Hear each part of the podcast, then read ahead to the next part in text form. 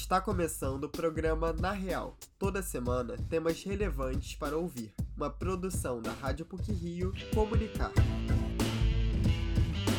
Fechado há quase três décadas, o Teatro Copacabana Palace se prepara para sua reinauguração com um musical sobre a história do próprio hotel. Por aquele palco passaram artistas como Marília Pera, Marita Severo, Paulo Altran, Beatriz Sigal, Nissete Bruno e Fernanda Montenegro, entre outros. Este é um dos assuntos do programa de hoje. O outro é sobre a representação do jornalismo em produções midiáticas. Vamos relembrar filmes e seriados do sucesso inspirados na profissão. Fique com a gente!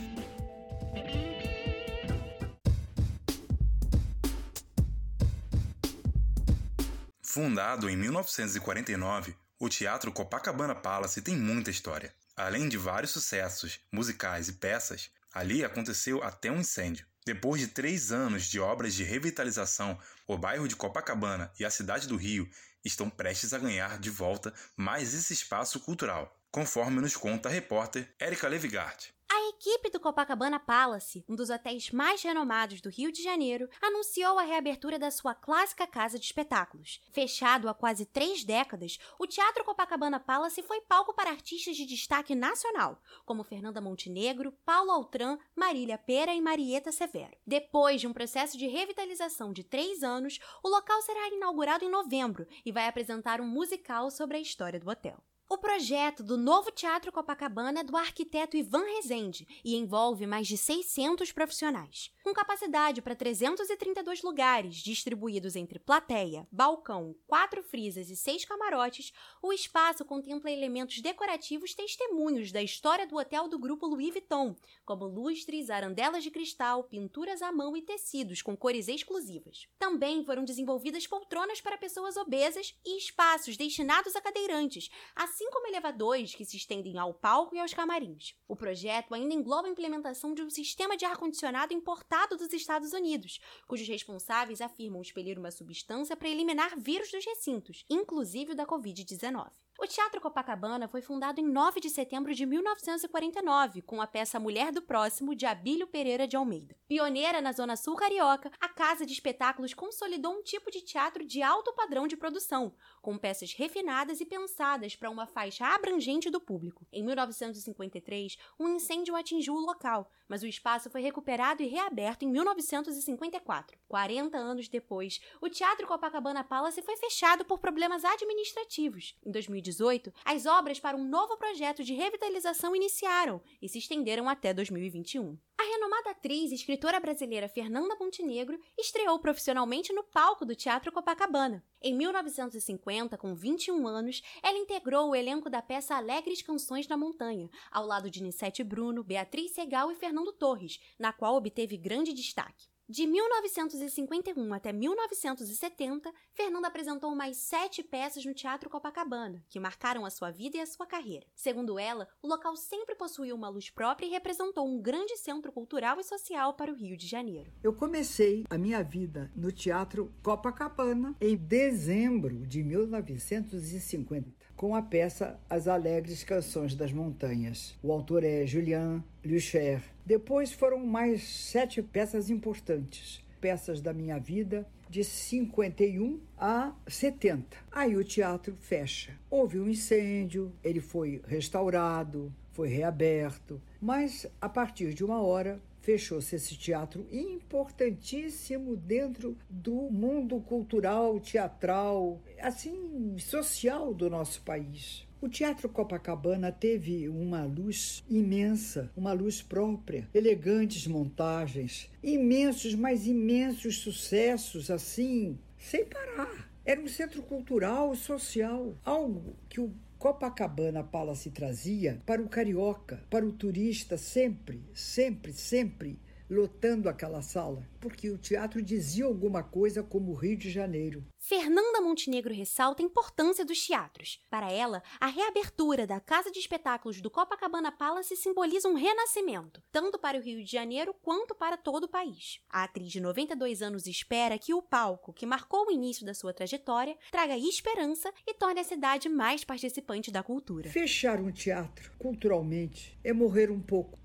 Reabrir um teatro é renascer, é renascer um bairro, é renascer uma cidade. E sem exagero, reabrindo os teatros é renascer um país. Portanto, bem-vinda a essa reabertura desse teatro para o Rio de Janeiro. É um centro cultural de imensa história, de calor humano, de vibração, de uma realidade esperançosa no Brasil. Então é isso que a gente quer de volta e que o Teatro Copacabana nos traga isso de volta. Uma cidade bem mais vibrante, bem mais participante da nossa cultura.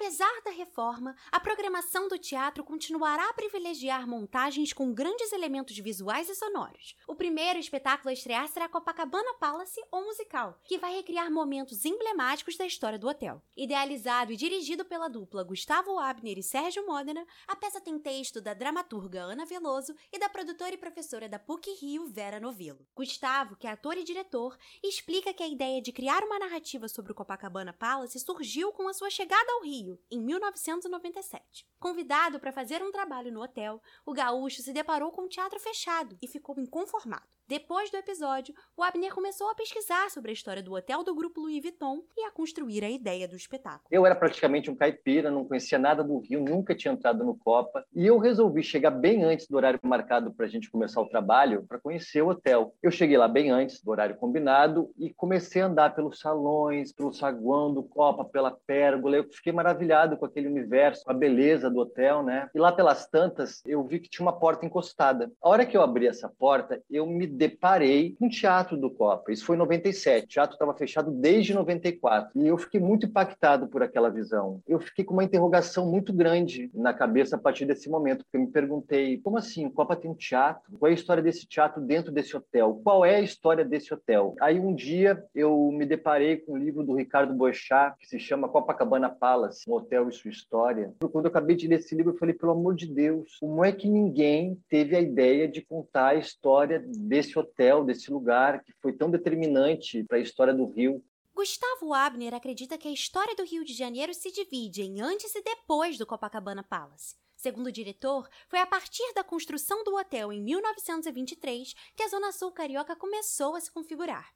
Com a possibilidade de contar uma grande história, o Abner dividiu a ideia com Sérgio, que logo topou. A pandemia da Covid-19 postergou a estreia do espetáculo, inicialmente prevista para 2019. No início de 2021, com o projeto de restauração em andamento, a dupla foi convidada para estrear a sua produção no próprio Teatro Copacabana.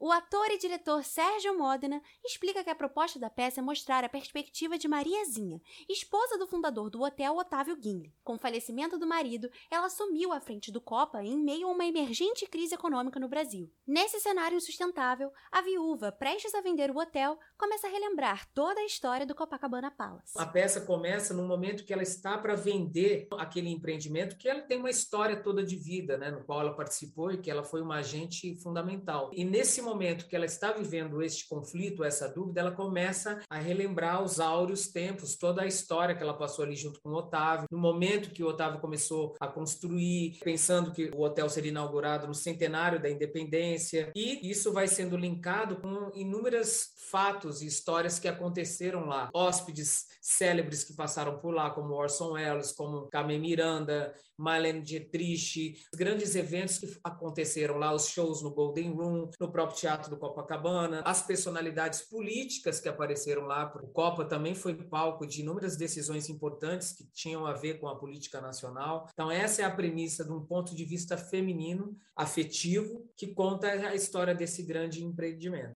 Sérgio Modena ressalta que, somado ao ponto de vista feminino da narrativa, a equipe criativa de Copacabana Palace ou musical também terá mulheres em importantes posições, como dramaturgas, cenógrafa e figurinista. A previsão de estreia do espetáculo é dezembro deste ano e os diretores desejam mostrar a potência cultural do Rio de Janeiro e do Brasil através da afetividade. Depois de quase 30 anos, o Teatro Copacabana será reaberto. Restaurada, a casa de espetáculos traz maior acessibilidade e estreia com um show que objetiva provocar a esperança por um Brasil melhor, através da história do hotel que foi um grande radiador e catalisador da cultura nacional.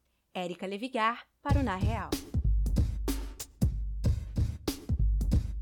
Desde Clark Kent, do Blade Herói e repórter de um jornal de ficção, O Planeta Diário, de Metrópolis, passando pelo caso Watergate, um escândalo político ocorrido em 1972, que culminou com a renúncia do então presidente Richard Nixon, e Spotlight, Newsroom e The Morning Show. Esses são apenas alguns exemplos da representação do jornalismo em produções midiáticas. Vamos saber mais um pouco sobre esse interessante tema com o repórter Júlio Castro. Jornalistas são figuras carimbadas em produções midiáticas. O cinema e o jornalismo sempre estiveram lado a lado, e essa combinação já rendeu inúmeras cinematografias que marcaram época. O clássico herói da DC Comics, Super-Homem, é um exemplo. Quando não está em batalha contra vilões para proteger o planeta, Clark Kent coloca seus óculos e atua no jornal Planeta Diário. Clássico do cinema, Todos os Homens do Presidente, de 1976, apresentou ao público o papel do repórter e a importância da manutenção do contato com fontes, ao mostrar a história real de uma dupla de jornalistas que investiga o escândalo de Watergate para o Washington Post. O longa Spotlight, vencedor do Oscar de melhor filme de 2016, é outra produção extremamente importante. Para o professor do Departamento de Comunicação Social da PUC-Rio, Alexandre Caroli, Spotlight é como uma aula de jornalismo, pela fidelidade ao retratar a construção de uma matéria investigativa. O caso do Spotlight é um caso muito particular. O filme tentou reproduzir um acontecimento verdadeiro que apresenta ali muitos aspectos significativos da dinâmica da vida de uma redação e, num caso específico, daquela apuração, eu acho que eles conseguiram realmente mostrar como foi esse processo e como foi a evolução do trabalho deles. O professor da PUC Rio, Alexandre Caroli, acredita que por muitas vezes existe uma representação clichê do jornalista. Ele critica a estereotipação negativa dos profissionais da área, que principalmente na TV são apresentados como antiéticos e interesseiros. Às vezes tem essa representação assim digamos, clichê, que pode ser uma representação clichê legal, bem feita. O problema é quando você desvirtua, você caracteriza de uma forma irreal. E isso acontece muito na TV, inclusive nas novelas brasileiras. Algumas novelas, digamos assim, estigmatizam a figura do jornalista como uma pessoa antiética, interesseira, sem escrúpulos, está querendo prejudicar alguém, entende? Isso me incomoda bastante. As produções televisivas também costumam abraçar histórias sobre jornalistas. The Newsroom, da HBO, mostra os bastidores de um fictício canal de TV a cabo focado em notícias. A série logo se tornou um clássico, assim como House of Cards, da Netflix, que apresenta alguns dos desafios da cobertura política nos Estados Unidos. Com a segunda temporada em exibição, The Morning Show é outro exemplo. O drama do serviço de streaming Apple TV Plus é encabeçado por Jennifer Aniston, Reese Witherspoon e Steve Carell. A série retrata a produção de um programa jornalístico matinal e denuncia graves problemas sociais, como assédio sexual dentro do ambiente de trabalho e a resistência inicial da mídia em cobrir o que seria a pandemia da Covid-19. Para o jornalista e editor audiovisual da Rede Globo, Gilberto Júnior, The Morning Show se destaca, sobretudo, por apresentar ao público a complexidade humana presente no ambiente jornalístico. The Morning Show, a figura do jornalista, ela não é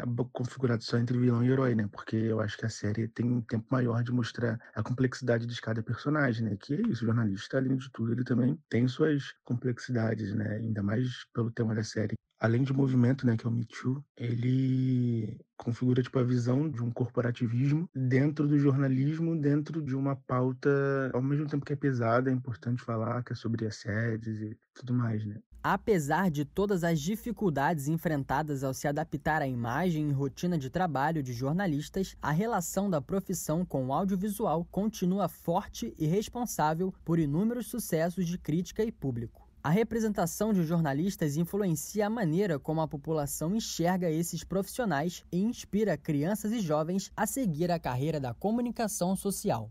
Júlio Castro e Luiz Felipe Azevedo para o Na Real.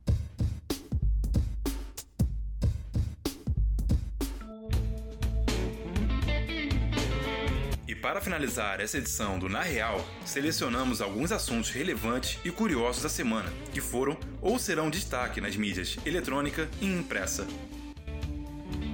Pílulas da semana.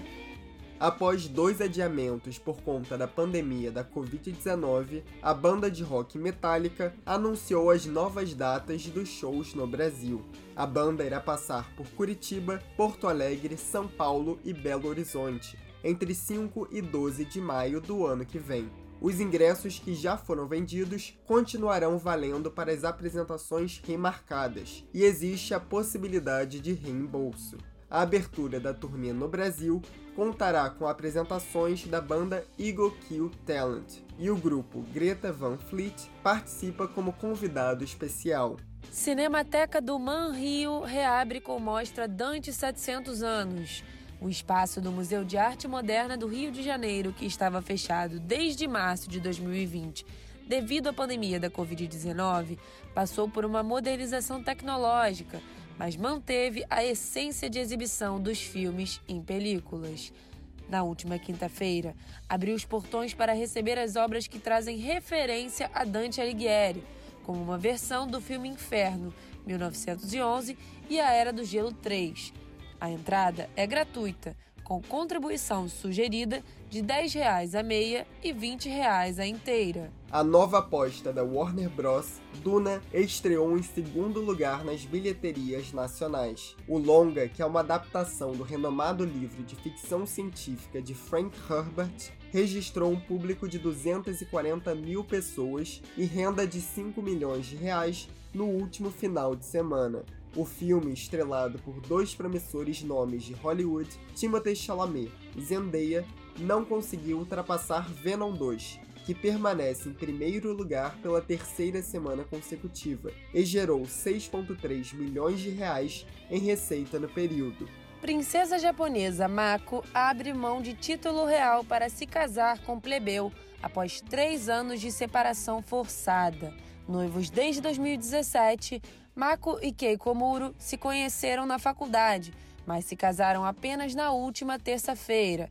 Isso porque, supostamente, Kei e sua mãe teriam uma dívida de aproximadamente 195 mil reais, o que atraiu olhares negativos da mídia e da família real, e que afastou o plebeu da princesa.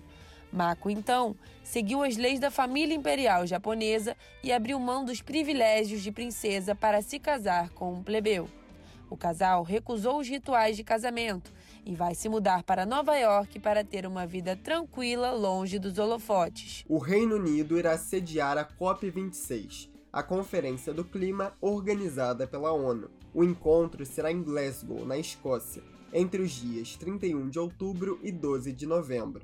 Nele, a discussão se concentrará principalmente em torno das mudanças climáticas e de que maneira será a atuação das nações para atenuar os efeitos no meio ambiente, da exploração e poluição causada pelo homem. Ao todo, 200 países deverão apresentar seus planos de cortes de emissões até 2030, e são esperadas cerca de 25 mil pessoas, incluindo líderes mundiais, negociadores e jornalistas. E por hoje é só.